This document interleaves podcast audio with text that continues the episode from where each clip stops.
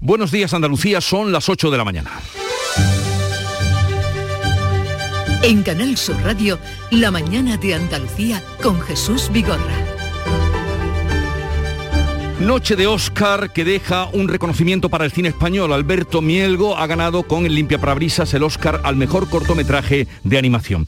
Ha sido el único entre los cuatro españoles que aspiraban a una estatuilla en la que será recordada como la edición de la bofetada de Will Smith a su colega Chris Rock, presentador de la gala, por hacer una broma sobre su mujer. Luego, al recoger el Oscar al mejor actor, ha ofrecido disculpas pero aquí queda el golpe en el que habla a estas horas, se está hablando a estas horas de ese golpe más que de la película seleccionada o premiada, que es Coda, que trata además sobre la vida de una familia de sordos. Ya veremos lo que da de sí. Esto en el día en que la pandemia entra en una nueva etapa. Hoy terminan las cuarentenas para personas con síntomas leves de COVID y los infectados asintomáticos o leves podrán hacer vida normal. Solo se harán pruebas diagnósticas a personas vulnerables y mayores de 60 años y solo se notificarán datos dos veces por semana, los martes y los viernes. De manera que así comienza una semana decisiva para saber qué va a ocurrir con la huelga del transporte y con la flota pesquera amarrada a puerto. Los transportistas no deponen su actitud, siguen los paros y piden otra reunión con la ministra. Pedro Sánchez Sánchez presentará hoy algunas de las líneas maestras del plan para hacer frente al impacto económico de la guerra que sigue en su día 33. Social Energy. La revolución solar ha llegado a Andalucía para ofrecerte la información del tiempo.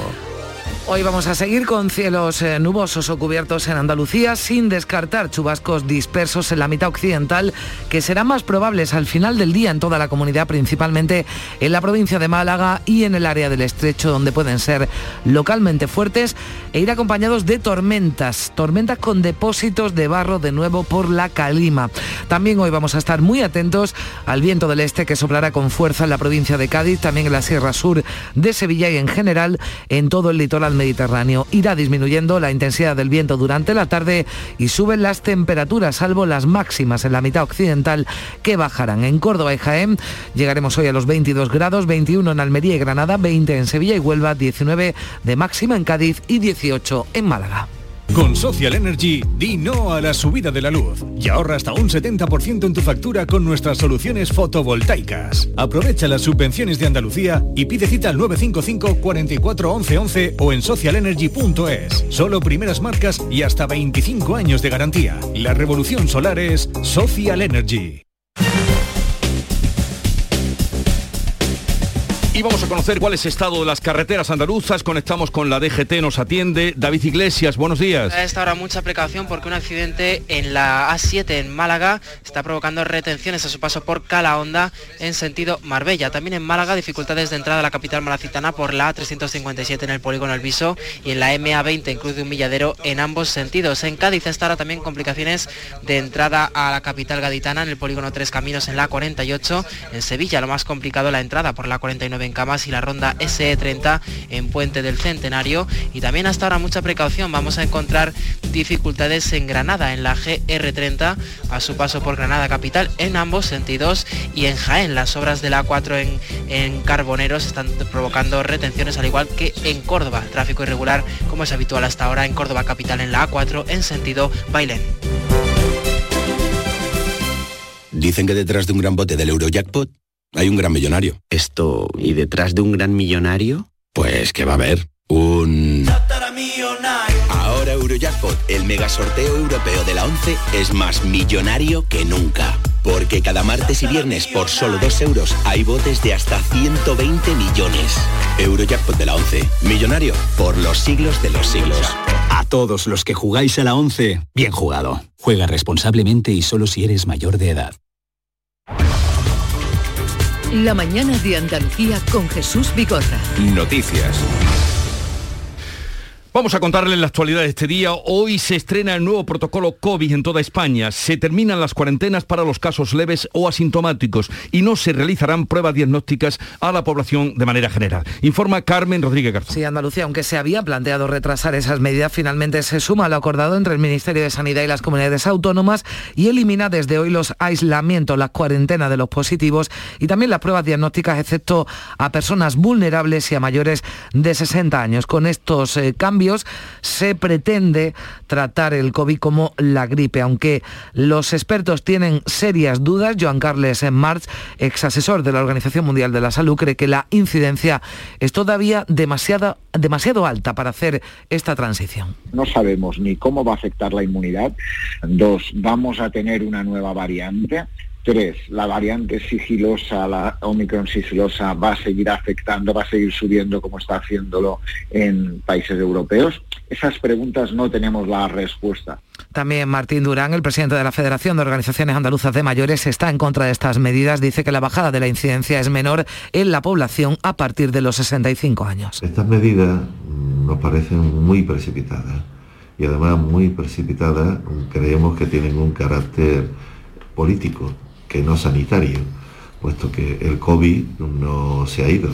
En cuanto al uso de mascarillas en interiores que el gobierno pretende eliminar pronto, expertos como el virólogo José Antonio López Guerrero creen que aunque los datos son buenos, es precipitado también suprimir el uso de la mascarilla en interiores y la siguen recomendando además en exteriores muy concurridos. En Semana Santa, aglomeración al paso de, las procesiones, pues yo si voy, a un evento de eso tan multitudinario, no me tienen que tutelar para saber que una mascarilla eh, pues puede ser una medida de protección. Y tampoco si tengo sintomatología de lo que sea, del virus que sea, eh, quedarme en casa.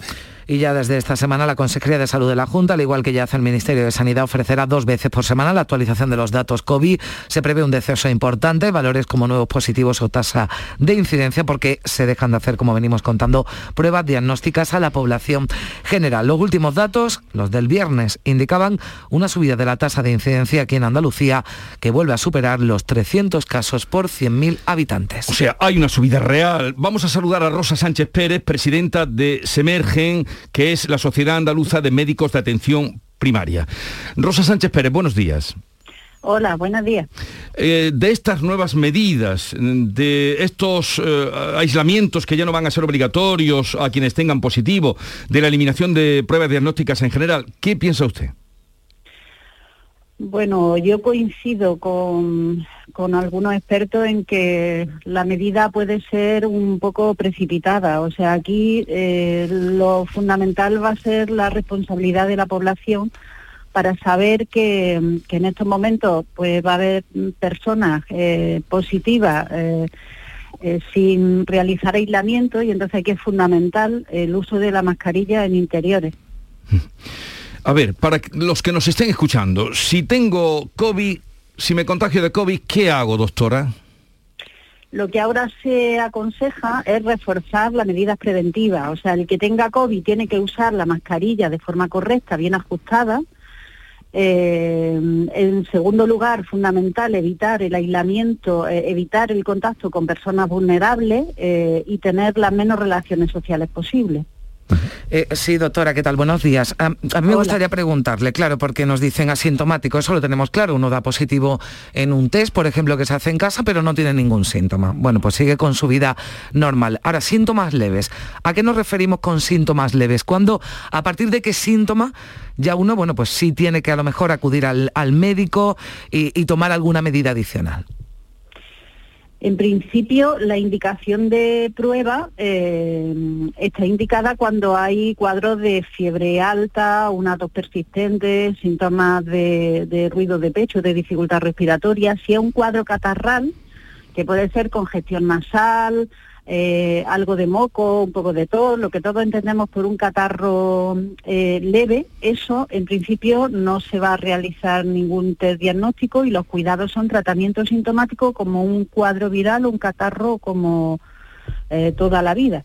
Lo que pasa que, bueno, ahora eso puede ser un COVID, obviamente, y entonces lo que se indica cuando hay síntomas respiratorios leves de ese tipo es extremar las medidas de precaución como el uso de mascarilla, como hemos comentado, y, evitar el contacto con personas vulnerables. Mm, pero ahora que, hay gripe, ¿no? Hay casos de, gripe eh, que también, ¿no? Digamos, está conviviendo con el, con el COVID. Claro, si uno no se hace un test, aunque sea un autotest, eh, a lo mejor no sabe diferenciar si lo que tiene es gripe o COVID. Claro, es que los síntomas son prácticamente, ahora con un cuadro gripal que también da fiebre alta, da dolores musculares, da cuadros de tos, es prácticamente indiferenciable un, un cuadro de otro. La, única forma que los diferencia es los test. Lo que pasa es que en los casos donde hay fiebre alta y, y síntomas respiratorios de mayor importancia, ahí sí que se pueden solicitar los test diagnósticos para Mm. diferenciarlos. Pero cree usted que hay cierta precipitación en esta relajación de las normas Sí. con respecto al COVID. Sí, to- totalmente. O sea, yo pienso que todavía eh, lo- los datos, los niveles de incidencia no, no siguen siendo altos para para que recaiga en la población esta medida de, de casos positivos eh, sin realizar ningún aislamiento. O sea, mm, yo pienso que sí que es precipitado y que se y que la- el- los seguimientos que se van a hacer a través de, de los casos, las vigilancias centinela deberán de ser muy exhaustivos para detectar que si en algún momento empieza otra vez a producirse un aumento de la incidencia que sea preocupante, pues habrá que dar medidas, vo- volver hacia atrás. Ay, ay, ojalá y no lleguemos a eso, pero en fin, ahí queda eh, su advertencia, doctora Rosa Sánchez Pérez, presidenta de la Sociedad Andaluza de Médicos de Atención Primaria. Un saludo y buenos días.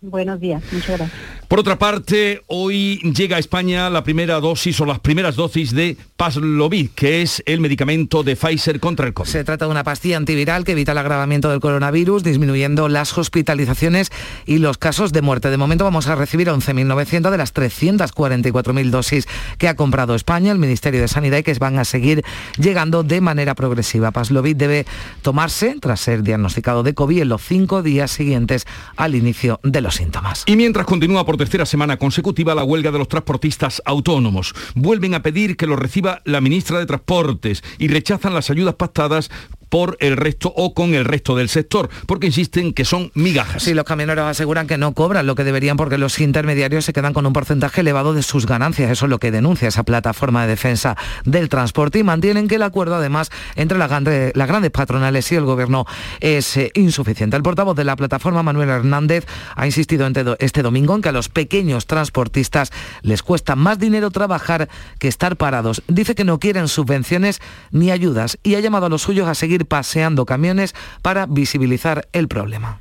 No podemos tirar por la borda todos estos días que estamos peleando, que estamos reivindicando y que estamos intentando que de una santa vez las cosas se pongan en su lugar, se ordenen y se pueda trabajar de una manera digna, de una manera respetable. Hoy vuelven a concentrarse eh, estos transportistas autónomos rebeldes en los accesos a los puntos más destacados de abastecimiento y logística de toda Andalucía tras las protestas que realizaron este domingo. Ya en Jaén, desde primera hora, están teniendo lugar esas protestas en la A4. Cuéntanos qué está pasando o qué ha pasado, Alfonso Miranda, Jaén. A las 6 de la mañana se ha registrado la quema de varios neumáticos en el kilómetro 314 de la, de la A4 a la altura de Andújar. Los bomberos han tenido que sofocar las llamas que mantienen cortado el carril derecho en Villacarrillo, en la comarca de Alcalá la Real y también en Guarromán sigue habiendo diferentes piquetes informativos. Según asegura Antonio José Robles, el portavoz de la plataforma en Jaén, la concentración va a continuar al menos dos semanas. Nosotros creemos que esto es cuestión de días, porque están muy contra las cuerdas y no les queda más remedio. O sea, esto es muy simple. O una solución o seguimos. Si nosotros seguimos así, lógicamente, en menos de 15 días el país está hundido. Entonces, una solución tiene que haber antes de 15 días. Por el momento, normalidad en la 4. Familiares de los camioneros se han concentrado este domingo en Mercacórdoba para pedir comprensión a la sociedad y para insistir en que las medidas acordadas por el Gobierno y el Comité Nacional son insuficientes. Córdoba, Ana López. Se concentraban a las puertas del Merca, donde por cierto nos confirman a esta hora que la situación es de total normalidad. Unas 50 familias completas, eh, como dices, para pedir esa comprensión y para insistir en que las medidas son insuficientes. Eh, Vamos a escuchar a la esposa de uno de estos camioneros afectados, Maru Mateos. que no nos quieran hacer culpables, que nosotros bastante tenemos que no conciliamos el sueño. ¿Qué pagas? ¿Qué no pagas? ¿Qué te dejas? Y este mes esto, y este mes, y que no llega, y que no, y que no, y que no puedes vivir. Y encima que nos quieran echar también que están cerrando fábricas, que yo lo siento para esta familia, que también me acuerdo. Y madre mía, pero bueno, ¿y qué, qué hacemos? Es que no podemos dejar que, que no, que no. Pues los huelguistas se están centrando hoy a esta hora en acciones informativas aquí en Córdoba. A esta hora están sin vehículos, en pequeños grupos, informando a las puertas de la cementera Cosmos y en los polígonos de las quemadas y las torrecillas. En Antequera, Málaga, se reúnen hoy representantes de todos los bancos de alimentos de Andalucía. En la mayoría ya falta comida y además hay dificultades para recogerla. Muy preocupante la situación del Banco de Alimentos de Cádiz. Salud, Botaro. Es uno de los que va a estar presente en esa reunión de Antequera. Deben decidir cómo hacer frente al vacío de sus almacenes por el paro de los transportistas. Falta comida y hay dificultades para recoger las que todavía no les llega y miles de familias andaluzas dependen de eso. La presidenta del Banco de Alimentos de Cádiz, Isabel Gómez. Tenían que estar llenas de legumbres en seco, de conserva de atún y de pescado, de tomate frito, de fritada, de verdura. La leche es un desayuno, es una merienda, es una cena y bueno, es indispensable. Y esta semana se presenta complicada porque no tenemos para, suficiente para hacer esos pedidos y, y conformar una cesta equilibrada.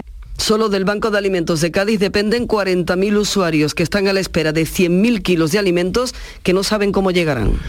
Hoy se cumple una semana del amarre de la flota pesquera andaluza. Sí, 1.500 embarcaciones y 9.000 pescadores no salen a faenar en protesta por el alto precio del combustible. Todos están esperando con mucha expectación el Consejo de Ministros de mañana para conocer al detalle las ayudas que les ha prometido el ministro Luis Planas. El presidente de la Federación Andaluza de Asociaciones Pesqueras, José María Gallar, espera que el Ejecutivo cumpla.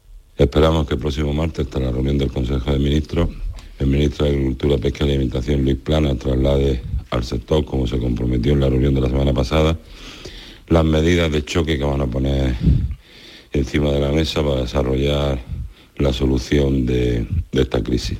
El gobierno andaluz ha anunciado que también va a aprobar mañana martes nuevas medidas de apoyo al sector pesquero. Pues así las cosas, el gobierno está cerrando ya los últimos flecos del Real Decreto con las medidas del Plan Nacional para hacer frente a las consecuencias económicas de la guerra en Ucrania y que está previsto que mañana lleve, mañana martes, a la mesa del Consejo de Ministros. Sí, el Ejecutivo no ha dado muchos detalles de esas medidas económicas. Hoy esperamos que el presidente que participa en un encuentro informativo por la mañana, que Pedro Sánchez dé algunos detalles que concrete alguna de esas medidas que incluirá el decreto. Sí se prevé un desembolso importante de fondos públicos, según han ido adelantando. Desde el Gobierno se van a incluir ayudas directas para hacer frente a los altos precios de la energía. Se tendrá en cuenta ese tratamiento especial que ha dado la Unión Europea a España y también a Portugal para limitar el precio del gas y lograr una rebaja de la electricidad. Aquí en Andalucía, el consejero de Transformación Económica, Rogelio Velasco, va a informar esta semana en el Parlamento sobre las consecuencias de la guerra. La economía andaluza también va a actualizar las previsiones económicas para nuestra comunidad. Son las 8, 17 minutos de la mañana, sintonizan Canal Sur Radio.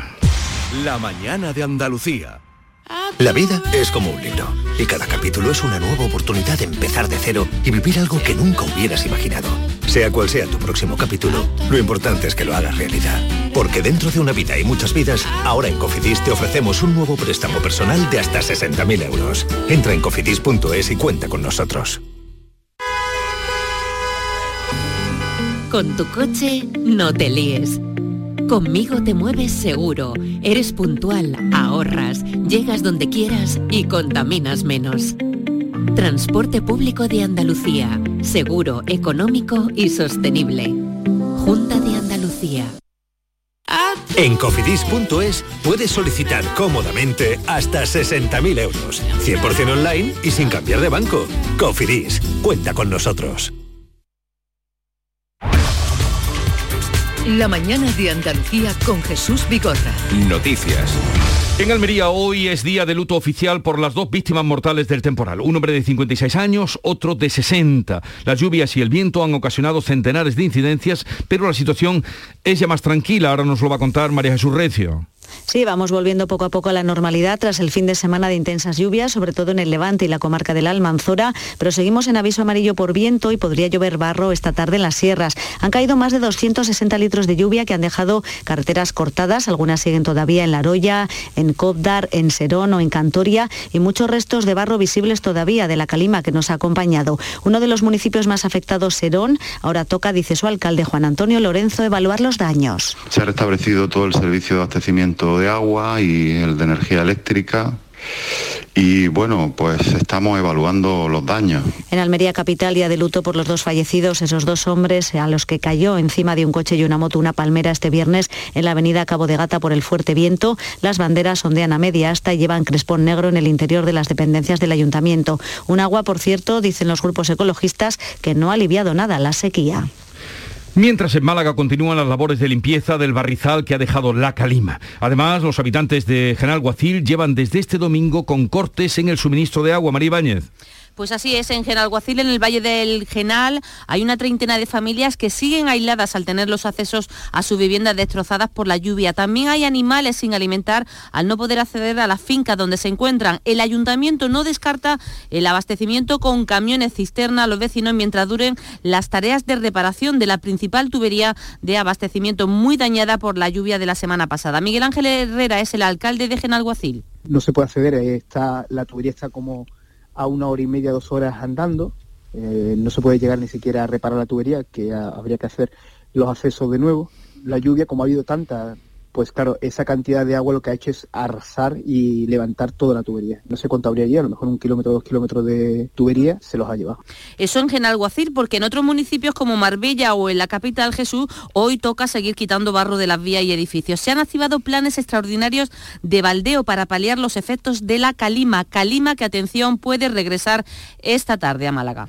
Y en el estrecho, aviso naranja por fuerte viento en todo el litoral. Fermín Soto. Bueno, pues aquí llevamos un mes de marzo en el que el viento de levante ha tenido una especial, un especial protagonismo. Han sido tres los temporales que hemos tenido que padecer y el de este fin de semana, según la Agencia Estatal de Meteorología, va a empezar a remitir a partir de esta tarde. Lo cierto es que en estos momentos el viento alcanza rachas de hasta 90 kilómetros hora en la zona del estrecho. En la mañana de hoy han eh, podido efectuar su salida los tres primeros barcos desde el puerto de Algeciras hasta la ciudad autónoma de Ceuta. El cuarto ha tenido que ser suspendido. Eh, de nuevo, mañana complicada, aunque insisto, según la Agencia Estatal de Meteorología, el temporal comenzará a remitir esta tarde. No se han producido incidencias notables en el conjunto de nuestras poblaciones. Pues ya lo saben, tengan prudencia y advertidos quedan. Vamos ahora con el ámbito internacional porque Ucrania y Rusia celebrarán desde hoy hasta el próximo miércoles una nueva ronda de negociaciones en Turquía. Sí, lo confirma el presidente turco Recep Tayyip Erdogan que intenta mediar entre las partes. Dice que hay avances sobre algunos temas aunque ninguno lo confirma, ni Rusia ni Ucrania. El presidente Zelensky decía este domingo a periodistas rusos independientes que está dispuesto a aceptar el estatus neutral y no nuclear del país tal y como exige Moscú. Zelensky vuelto a insistir en que es necesaria una reunión con Putin que ponga fin de una vez al conflicto. Tenemos que llegar a un acuerdo y para eso tiene que salir de allí y reunirse conmigo en cualquier lugar del mundo. Un acuerdo firmado y sellado será suficiente para iniciar el proceso de retirada de fuerzas. Mientras tanto, en este día 33 ya de guerra, las alarmas antiaéreas han vuelto a sonar. Esta pasada noche en varias ciudades ucranianas se han registrado explosiones en la capital del país. Las víctimas mortales documentadas por la ONU ascienden a 1.119, aunque la cifra real es mucho más elevada. La Casa Blanca intenta, entre tanto, apagar el incendio que generó Joe Biden al decir el sábado que Putin no puede seguir en el poder. El secretario de Estado, Anthony Blinken, matiza que el discurso del presidente no supone un llamamiento para un cambio de régimen en Rusia porque eso recalca es una cuestión de los rusos. Como saben y nos han oído decir repetidamente, no tenemos una estrategia de cambio de régimen en Rusia ni en ningún otro lugar. Eso depende de la gente de cada país, en este caso de los rusos. España envía esta semana dos aviones del ejército con armas para las tropas ucranianas y con material sanitario. El primer avión sale hoy con un cargamento de armamento y munición. Se suma al que ya hizo España primeros de este mes y mañana martes sale otro, otro avión con una ambulancia blindada del ejército de tierra para ayudar a evacuar heridos desde las ciudades ucranianas más afectadas por la guerra. Las 300 toneladas de ayuda fletadas por guardias civiles solidarios llegan a las ciudades asediadas en Ucrania a través de rutas secretas y grandes medidas de seguridad. Cuéntanos, Encarna Maldonado. Ha sido una operación delicada entre grandes medidas de seguridad, como decías, con enlaces locales para evitar las mafias. Lo explica José Cabrera de Guardias Civiles Solidarios. hay ya mafias que están robando el área del servicio y después, pues lógicamente, pues 300.000 kilos de ayuda es un combo importante, puede ser un objetivo incluso de, de un país, ¿no? Se han movilizado 11 camiones con mucho material quirúrgico y alimentos que en la frontera se han cargado en camiones ucranianos para llevarlos a las ciudades asediadas.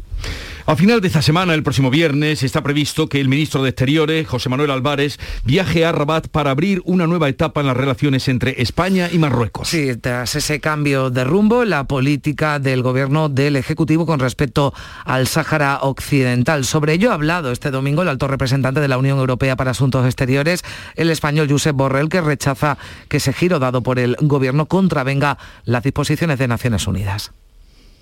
España no va a ir en contra de una resolución de las Naciones Unidas, la Unión Europea tampoco. La posición de la Unión Europea no ha cambiado. Nosotros seguimos diciendo lo mismo, es decir, que el conflicto tiene que tener una solución en el marco de las resoluciones de las Naciones Unidas. Apoyamos al enviado especial del secretario general y esta solución tiene que encontrarse en el marco de un acuerdo entre las partes. Está previsto que esa nueva etapa, que se va a abrir las relaciones entre España y Marruecos, con esa visita de Álvarez a Rabat, a la capital marroquí, pues está previsto que aunque sea progresivamente, se reabran las fronteras y que se empiece a organizar ya la OPE, la operación Paso del Estrecho, suspendida por la pandemia desde hace dos años. Y eso es una competencia de Gerardo Landaluce, presidente de la Autoridad Portuaria de la Bahía de Algeciras. Señor Landaluce, buenos días. ¿Qué tal? Muy buenos días.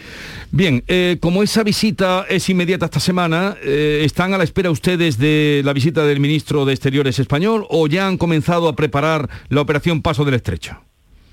Bueno, nosotros la verdad es que todo lo que es la operativa de puerto está pues eh, bien afinada y estamos en, cualquier momento dispuestos a, reiniciar esa actividad de, conectividad marítima para pasajeros.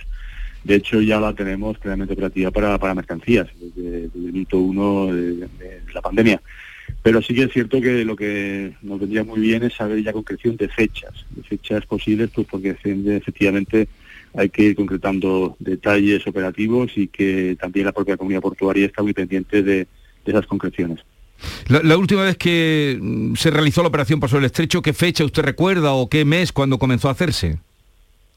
Bueno, en principio ya en, lo que es eh, marzo o abril ya empiezan las reuniones eh, bilaterales donde se empiezan a plantear las diferentes cuestiones y las operativas, con lo cual estamos en, plazo y estamos en fecha si efectivamente después de la visita del ministro se van concretando detalles al respecto. Eh, señor Landaluce, buenos días. La operación Paso del Estrecho lleva dos años, dos años sin realizarse en el puerto de Algeciras, en los puertos españoles por la pandemia, pero bueno, mm, no es nada nuevo, ¿no? Que el año pasado sí se abrió a otros, eh, a otros puertos. Ustedes entienden que ya una vez que se resuelve esa, esa crisis, el puerto de Algeciras sí va a ser sede de la OPE. Sí, entre otras razones porque evidentemente eh, concentramos eh, una gran parte, prácticamente, lo que es la operación Paso de Chicho eh, se concentra un 70% en lo que es la operativa del propio Puerto de Algeciras, con lo cual somos un pilar fundamental en esa, en esa operación. Sí, pero le preguntaba, ¿usted cree que detrás ha habido alguna cuestión, no más allá de la pandemia, alguna cuestión política para que, por ejemplo, el año pasado, en el 2021, no hubiera Open Algeciras? Bueno, eh, todos eh, somos conscientes de que evidentemente se produce una situación de pandemia y también una situación donde las relaciones diplomáticas no estaban pasando ni muchísimo menos por su mejor momento. Por tanto, eh, es buena es positivo que, esas relaciones se vayan restableciendo y que efectivamente sigamos manteniendo ese estatus de, buena vecindad con, Marruecos. pues ya lo hemos oído, preparados para acometer la operación Paso del Estrecho y a la espera de que se dé la fecha y pendientes de esa reunión del próximo viernes. Gerardo Landaluce, gracias por estar con nosotros, un saludo y buenos días. Muchísimas gracias, un saludo, vaya bien. Y de las cuatro opciones españolas para los Oscar, solo una se ha llevado el galardón. Pues sí, Alberto Mielgo, que ha ganado con el Limpia Parabrisas el Oscar al mejor cortometraje animado. And the Oscar goes to The Windshield Wiper. La animación es un arte, la animación para adultos es un hecho, está pasando, es cine, esto me honra y es solo el principio de todo lo que podemos hacer con animación. Pues así agradecía Alberto Mielgo en ese discurso, ese Oscar, que el único que se ha llevado a España, porque ni Penélope Cruz, ni Javier Bardem, ni el compositor Alberto Iglesias han conseguido la estatuilla. Coda, una cinta inclusiva sobre una familia de sordos, es la mejor película del año y en cambio se ha hecho con la mejor dirección, con El poder del perro, aunque sin duda de lo que más se habla todavía a esta hora es del desagradable episodio que ha protagonizado Will Smith, que por otra parte se ha llevado el Oscar al mejor actor y que le ha dado un tortazo al presentador Chris Rock por hacer una broma sobre la alopecia que sufre la mujer de Will Smith y decir que se está quedando calva.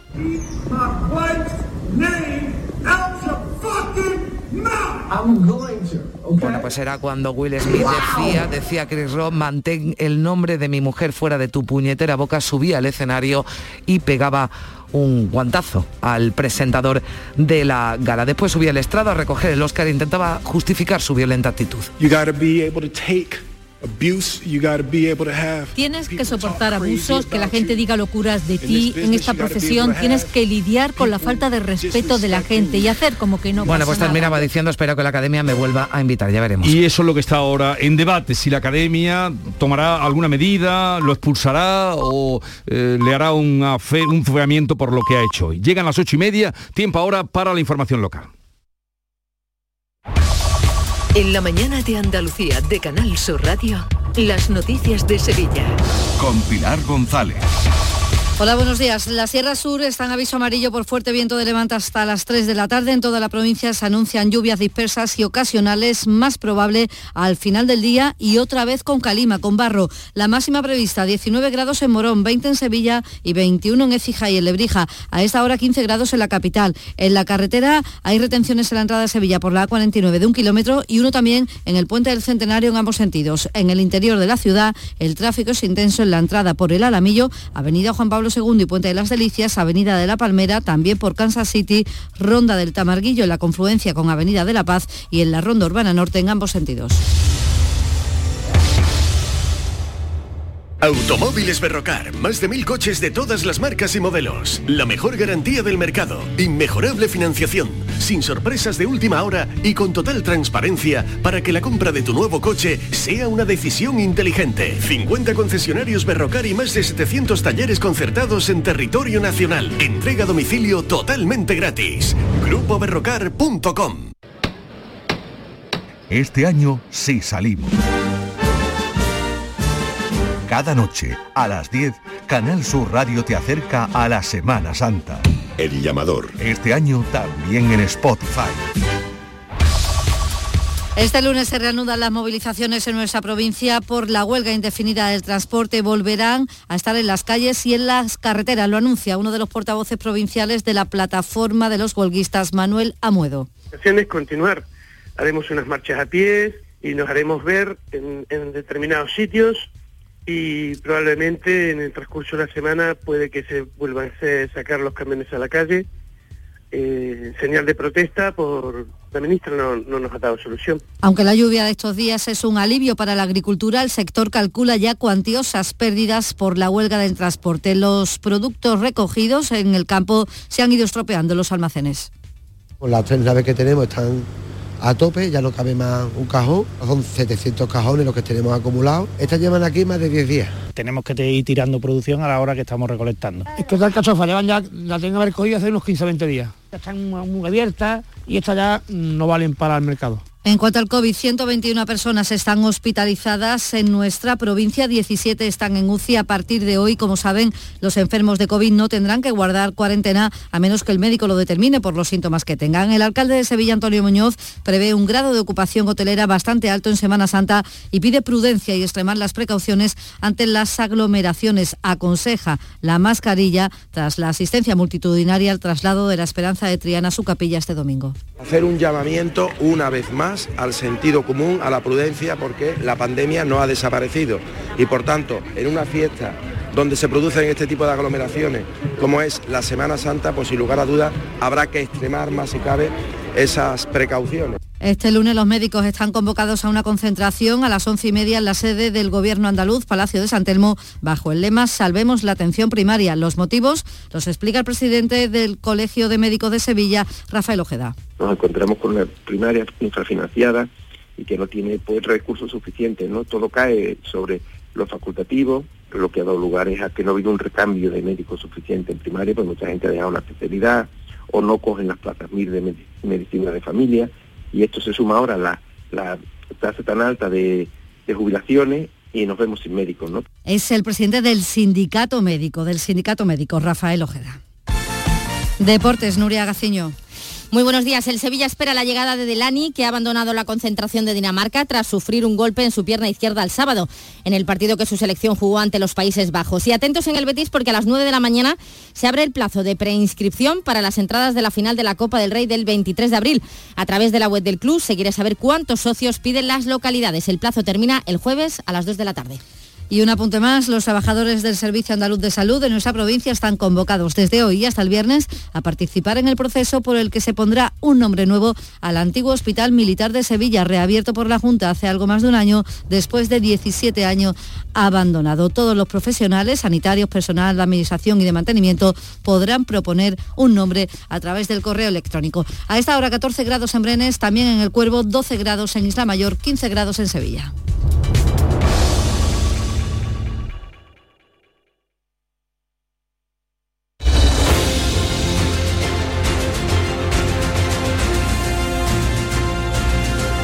8.35 minutos de la mañana, enseguida abrimos tertulia de actualidad con Estela Benot, Pepe Landi y Javier Caraballo.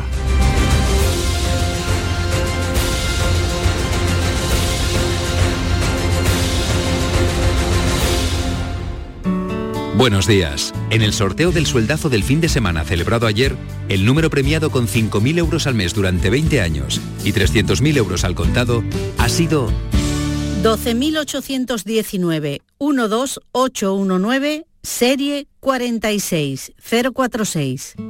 Asimismo, otros cuatro números y series han obtenido cada uno de ellos un sueldazo de 2.000 euros al mes durante 10 años. Puedes consultarlos en juegos11.es. Hoy, como cada día, hay un vendedor muy cerca de ti repartiendo ilusión. Disfruta del día. Y recuerda, con los sorteos de la 11, la ilusión se cumple.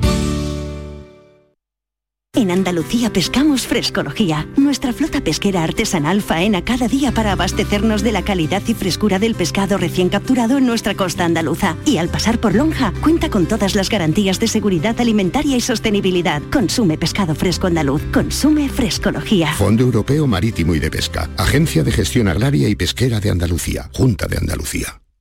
En Canal Sur Radio, por tu salud, responde siempre a tus dudas. Este lunes hablamos en el programa del lupus, una enfermedad autoinmune cada vez más frecuente en nuestro país y que afecta más a las mujeres. Uno de los síntomas más frecuentes es el dolor o hinchazón de las articulaciones. El doctor Manuel Romero, reumatólogo, nos ayuda a comprender el lupus y a buscar soluciones con tus preguntas en directo. Envíanos tus consultas desde ya en una nota de voz al 616 135 135 616 135 135 Por tu salud, de lunes a viernes, desde las 6 de la tarde con Enrique Jesús Moreno. Súmate a Canal Sur Radio, la radio de Andalucía. 92 Asamblea del Club de Oro de la Mesa Andaluza. Días 3 y 4 de abril en el restaurante Jardines Las Conchas, en la ciudad de Baza, Granada. El Club de Oro de la Mesa Andaluza es una de las más importantes asociaciones de restaurantes en Andalucía. Un colectivo con 24 de los mejores establecimientos andaluces de sobrado prestigio, repartidos por las 8 provincias. Infórmese en comarrestaurantes.com.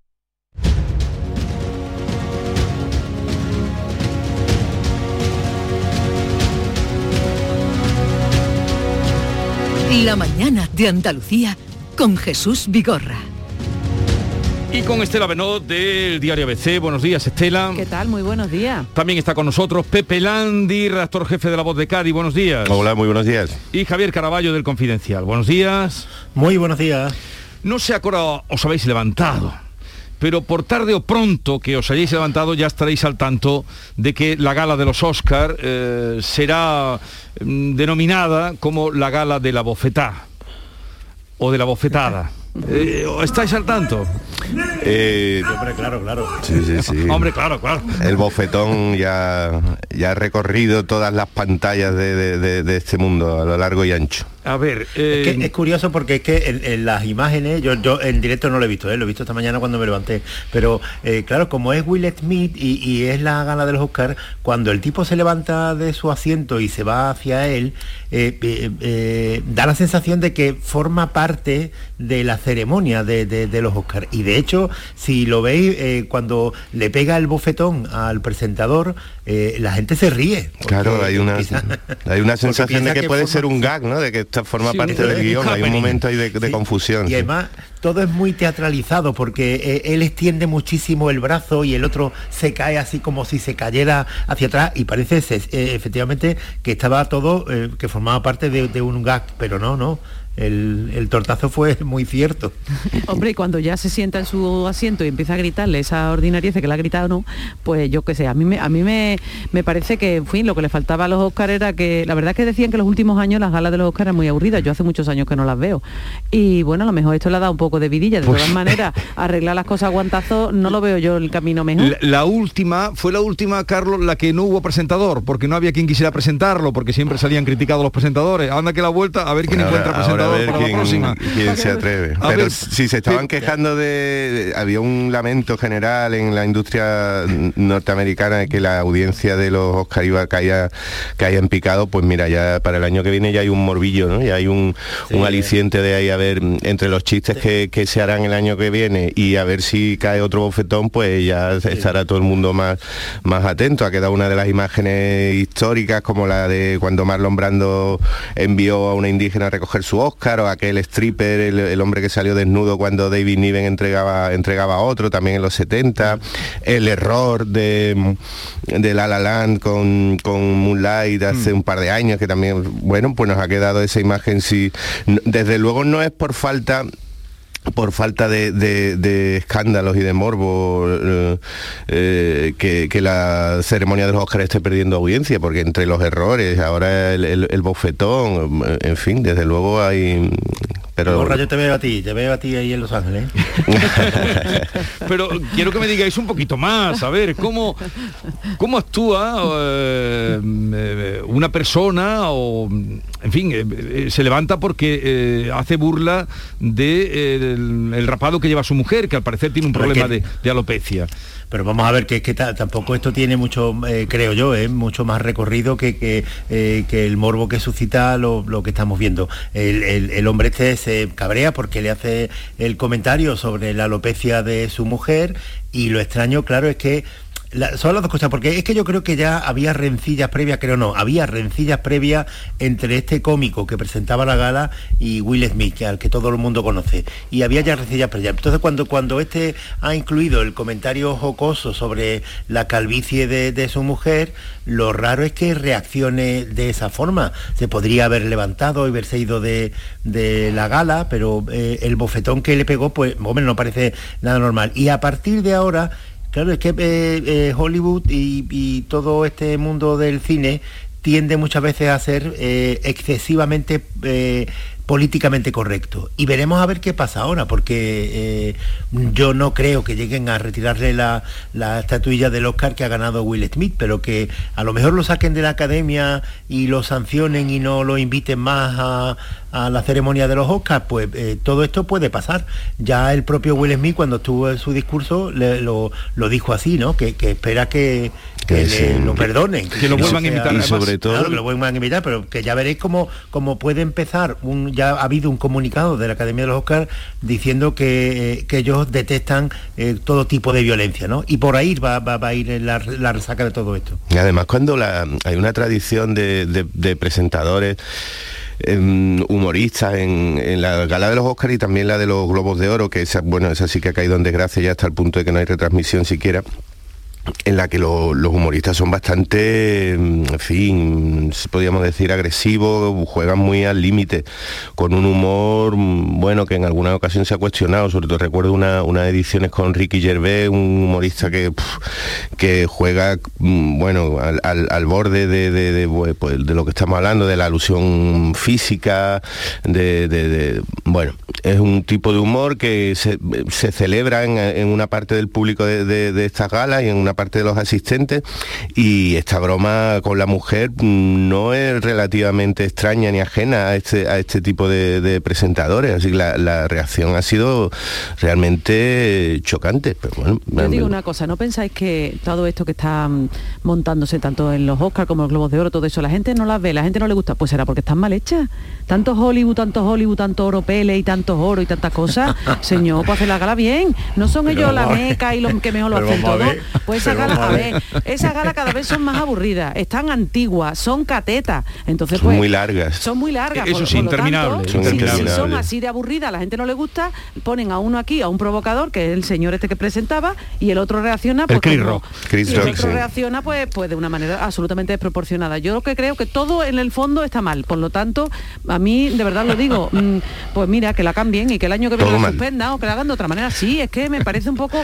y luego esa- hay, un, hay un insulto que ha pasado desapercibido, que el que, que todos los aficionados al cine nos tengamos que, que tragar un Oscar al mejor actor a, a- Will Smith por el engendro de película, el, el- el, bochorno de, telefilm de sobremesa que ha hecho con el método William, que encima sacraliza un personaje mm, de esto, bueno, un personaje de la sociedad que es de, de- de estos, estos padres obsesos que quieren vivir del talento deportivo de sus hijos y encima lo convierte en una especie de, no sé, de personaje legendario en el sueño americano. Y, bueno, Eso sí que, eso sí que ha sido un insulto.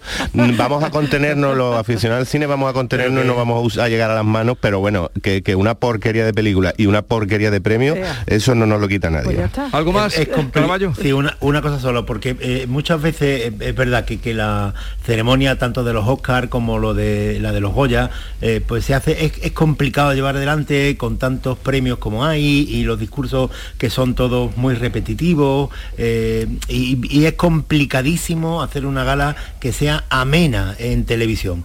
Eh, pero dicho esto, tampoco es menos cierto que ya hay una crítica preventiva a la gala de, de los Goya y a la de los Oscar, eh, sea lo que sea. Y, y, pues ya eh, se pone de estar bien decir que, que- que es un, un pestiño, que ha sido muy mala, gente que a lo mejor ni siquiera la ha visto. A ver, la gala de los Oscar como la de los Goya, pues tiene sus protocolos y, y- y a quien le guste, pues la, la alfombra roja, los vestidos de cada cual, hay mucha gente que se divierte con eso y luego pues, co- con ver a, a los actores, a las actrices, a los famosos y, y no es más que eso, tampoco hay que pedirle Hay mucho que más. ver, no, no. Y, sí, y al que no le guste, pues que no la vea. Pero ellos se quejan, Javier, que es lo que yo digo, yo se quejan de que cada vez tiene menos, menos tirón y que cada vez la ve menos gente y hay menos público, pero que luego la culpa es de ellos porque lo están haciendo mal, insisto. Es un juego para los aficionados, yo creo para los aficionados al cine, el juego de, de ver Y si ahora- las películas que a ti te han gustado eh, ganado algo, ¿no? mm, ganan algo. Y, y para ese público, para ese público se hace. Y a ese público también se decepciona mucho, pero como dice Javier, desde luego, los premios de cine los conocemos desde hace muchísimos años todos y sabemos, sabemos lo que son, lo que tienen y lo que lo que pueden dar, y no hay más que eso. Y ahora, a partir de ahora, un juego de riesgo. A partir de ahora, un juego de riesgo. Con la, Totalmente, con la totalmente. bofeta de Will Van a tener Smith. que subir el caché del presentador. Eh, ya tenemos hoy, ya tienen ustedes ahí imágenes hasta que se nos olviden eh, reiterándose. Bueno, otra cosa, eh, la nueva estrategia sanitaria contra el COVID a partir de hoy, 28 de marzo, los casos asintomáticos o con síntomas leves ya no tendrán que hacer cuarentena, Mm, ya pueden salir. Acabo de hablar con una representante de la Asociación de Médicos mm, de Primaria, le dice que parece, le parece un poco eh, mm, imprudente, ha dicho que, que esto se libere de esta manera. Hay 300 casos ahora mismo de contagios por 100.000 habitantes en Andalucía. Mm, ¿Qué os parece? Mm, ¿Hay precipitación en esta manera de empezar a normalizar el coronavirus, el COVID como una gripe? Yo no lo sé porque son los expertos los que tienen que decir si es, eh, ha sido eh, premedi- o sea, ha sido precipitado o no. De todas maneras, yo digo una cosa, la noticia realmente es que ya el COVID se ha acabado. O sea, con esto que estamos empezando hoy, esta estrategia que empezamos hoy, el COVID se ha terminado. Porque ya vamos a tratarlo como una enfermedad normal. Tú tienes un compañero al lado y dices, uy, mi compañero Tengo está muy COVID. resfriado. Mi compañero tiene gripe, hoy vaya por Dios. Y si tienes mucha fiebre un día te quedas en casa y si no vas a trabajar con normalidad. Pues ahora con el COVID va a ser igual. Yo no sé si eso va a ser, yo, yo creo, hombre, no creo que después de lo que hemos pasado vayan a tirarlo todo por la borda. Ya estamos casi todos vacunados, el que no lo esté, pues que tiempo ha tenido. Mm, eh, Entonces, mm, las, las personas que son más sensibles, las personas que tienen algún problema, pues se tienen que cuidar como se cuidan de otro tipo de enfermedades. Yo, sinceramente, yo estoy mm, a, a favor de todo este tipo de cosas desde el punto de vista personal, no científico, por supuesto. Sí. Porque yo creo que es que ya, ya estamos muy cansados, ya, ¿qué más podemos hacer? Pues bueno, hemos llegado este, momento este le dice punto. que ya estamos pasados, que estamos curados. A ver, No, no, que estamos curando, que ya estamos hartos y que ya qué más podemos hacer. Sí, a mí, a mí me, me asombra mucho, no digo ni, ni que esté, ni que me parezca ni mejor ni peor, pero me asombra la sensación de lejanía. No sé si la compartía. pare- parece que el COVID pasó hace mucho tiempo, que se terminó hace tiempo y estamos hablando de que hace dos meses dos meses, que no, bueno, no es absolutamente nada, vamos, ocho semanas estábamos en el mayor pico de, de contagio, es verdad que con una afortunadamente con una mortalidad bastante baja y con una gravedad de casos muy, muy limitada, pero el número de, de contagio era absolutamente exagerado, el más grande, el más grave que hemos conocido en toda nuestra vida con cualquier enfermedad, que era mediados de enero, ¿eh? y estamos a mediados finales de marzo, y yo tengo la sensación a raíz sobre todo de, la invasión de, Ucrania, que en, en nuestra, en nuestras mentes, en nuestras conversaciones, eh, el COVID se, se terminó. Incluso que da la sensación mental, eh, seguramente falsa, de que se terminó hace mucho. Y, y bueno, no sé si es una sensación un poco peligrosa. Los expertos nos tendrán que decir si, si la confianza nos puede llevar a algún tipo de situación más o menos complicada, peligrosa. Todos creemos que no, por el alto nivel de vacunación y por la evolución que ha tenido en las últimas semanas. Pues no sé si será un poco eh, precipitado, pero mm, me cuesta pensar que nos vayamos a comportar de otra forma más que como si estuviera terminado hace bastante tiempo. A ver si hay algo que nos ha enseñado todo este tiempo, desde marzo de 2020 a este marzo de 2022, es que eh, comenzar una frase diciendo esto no va a pasar, por prudencia, ¿eh? por mera prudencia, no debíamos hacerlo, porque ya eh, nos han demostrado que todo aquello que pensamos que era imposible que pudiera pasar, incluso que se agravaran las situaciones más angustiosas que teníamos, sucede. Eh, con lo cual, eh, esto no va a volver a pasar, el COVID ya se ha ido definitivamente. Yo ninguna eh, expresión categórica de esta naturaleza la utilizaré para hablar y mucho menos de la pandemia. En la actualidad, pues... aunque lo- los expertos están diciendo que a lo mejor vamos demasiado deprisa, nadie dice que sea una locura lo que está ocurriendo no en España, sino en, toda Europa, que es eh, la eliminación progresiva de todas las restricciones que existían. Eh, la que nos queda ya, que supongo yo que será en breve, será la de eh, eliminar también el uso de la mascarilla en los interiores, que eso todavía permanece en España, pero todo lo demás ha desaparecido. ¿Esto es lo lógico? Sí, ya digo, hay gente que, expertos dicen que quizás vamos demasiado rápido, pero nadie dice que sea una locura. Tenemos que tener en cuenta que donde pe- empezó todo esto, que es en China, están volviendo como al principio. Y desde hace unos cuantos días, 9 millones de personas en China están confinadas. Hoy mismo tenemos las noticias en todos los periódicos de que Shanghái también se va a ir cerrando, que es una urbe, eh, una mega urbe extraordinaria. Pues también en Shanghái se va a empezar a confinar por fase. Es decir, que donde surgió todo esto, que también tienen vacuna, con la población vacunada, tienen, están viviendo en este momento un brote de contagio espectacular, como en los peores días de la pandemia. Y están empezando a confinar a grandes eh, eh, sectores de la población. ¿Es lo mismo lo que nos puede pasar aquí? Pues eh, yo desconozco en este momento si las vacunas en China son de la misma efectividad que la nuestra, si las autoridades en China son mucho más exigentes que los nuestros, por, la- las nuestras, porque por ejemplo allí hay un- una política de COVID cero. Quieren que la tasa de COVID esté en cero. Aquí no, aquí se están tomando estas medidas que estamos hablando de, de liberación, estamos hablando con, con una tasa de 200, 300, 400 casos por cada 100.000 habitantes.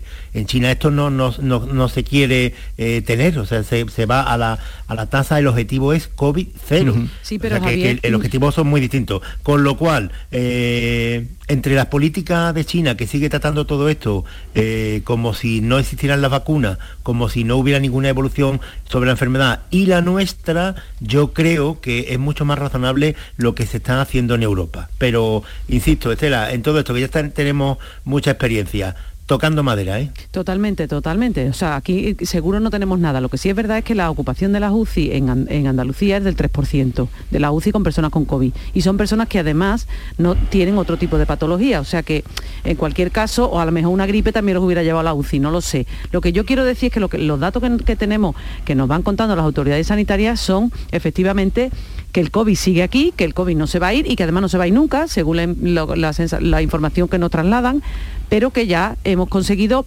digamos, doblarle el pulso desde el punto de vista que lo hemos conseguido convertir en una enfermedad que va a llegar todos los inviernos como llega la gripe. Y hay gente que se muere de gripe en Andalucía todavía todos los años, entre 500 y 2.000 personas habitualmente, salvo estos años que hemos tenido un paréntesis por la situación de la pandemia, el confinamiento y todo eso mueren andaluces por gripe entre 500 y 2.000 personas todos los años. Por lo tanto, con el COVID al final va a, pasar lo mismo. Son enfermedades que habrá que convivir con ellas y habrá personas que por sus especiales patologías, por su sensibilidad, porque sean inmunodeprimidos, en fin, pues van a pasar lo peor o no. Evidentemente hay que cuidarse de todas las cosas, pero mm, lo que yo creo que es que ya hemos pasado ese eh, esa etapa previa de desconocimiento, que la clave en las enfermedades, en mi opinión, es el desconocimiento, lo que nos pasaba con el COVID, que no sabíamos lo que iba a pasar. Hemos avanzado mucho, científicamente se ha, se ha investigado una barbaridad y se ha avanzado mucho, por lo tanto, hemos podido abordar esta enfermedad de unos puntos de vista que al principio no teníamos.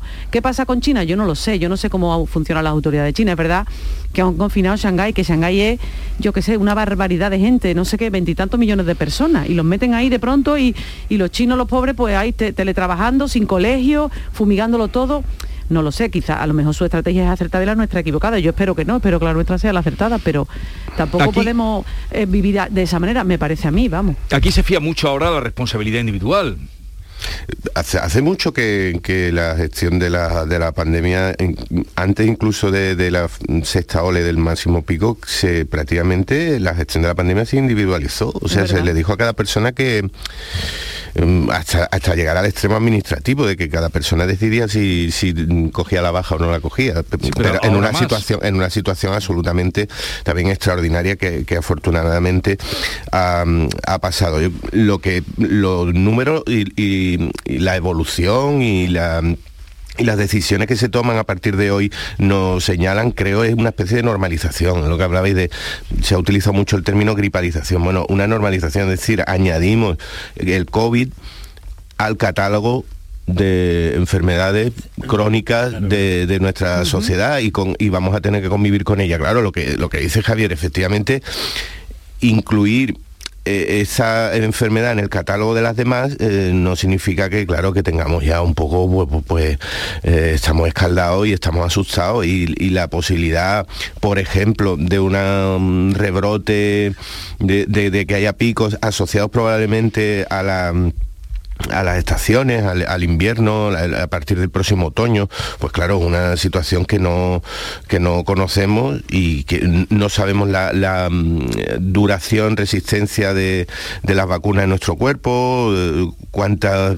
dosis de refuerzo serán necesarias. En fin, lo iremos aprendiendo, por desgracia, como hemos aprendido todo con esta enfermedad, pues un poco a base de, sobresalto y a base de, temores. pero hemos, lo prevén, ¿eh? claro, pero que con todas las incógnitas, pues hemos llegado a lejos. Claro, pero con hemos llegado a una cierta normalización, que, por supuesto no es una confianza absoluta. A ver, una cosita más. Estamos en eh, las dos semanas de paro de los transportistas, autónomos rebeldes que siguen en el sentido de, de, que se muestran en contra de, las medidas que les ha dado eh, la ministra, ¿no? Que les ha ofrecido la ministra. No vayan a, que hay que las palabras hay que utilizarlas con mucho cuidado.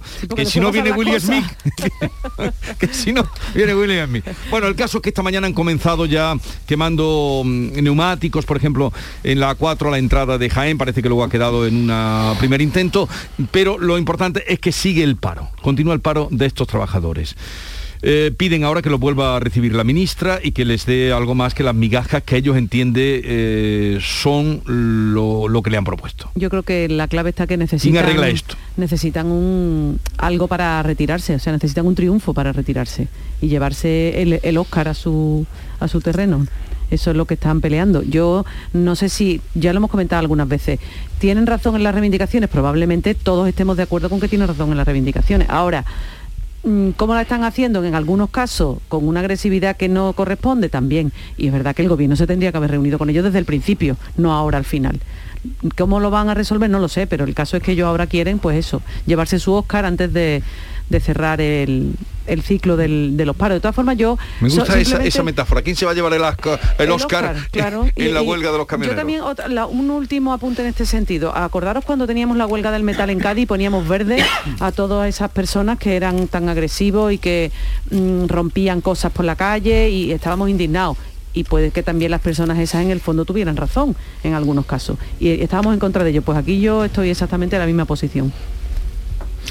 La radicalidad, la palabra radical aparecía en los titulares en medios de comunicación como unas 10 veces por día eh, cuando cuando se, vivía el conflicto del metal aquí en Cádiz. Me, alegro que saque ese... Y ahora, qué curioso, no todavía todavía no he visto la palabra radical, radicalidad en, en ningún titular, cuando eh, es evidente que hay un sector mm, un sector dentro de un sector económico fundamental y estratégico que son los autónomos dentro de los transportistas que están secuestrando un poco a toda una economía. Es verdad que el, el gobierno ha cometido mm, errores en cadena Raquel Sánchez y, y el, y el gobierno en general han, han- van- han ido tarde han ido con retraso han ido con torpeza han querido ensuciar distraer eh, el origen de, de- de los manifestantes, su, una cierta orientación política, que me, me parece una pérdida de tiempo y una pérdida de credibilidad.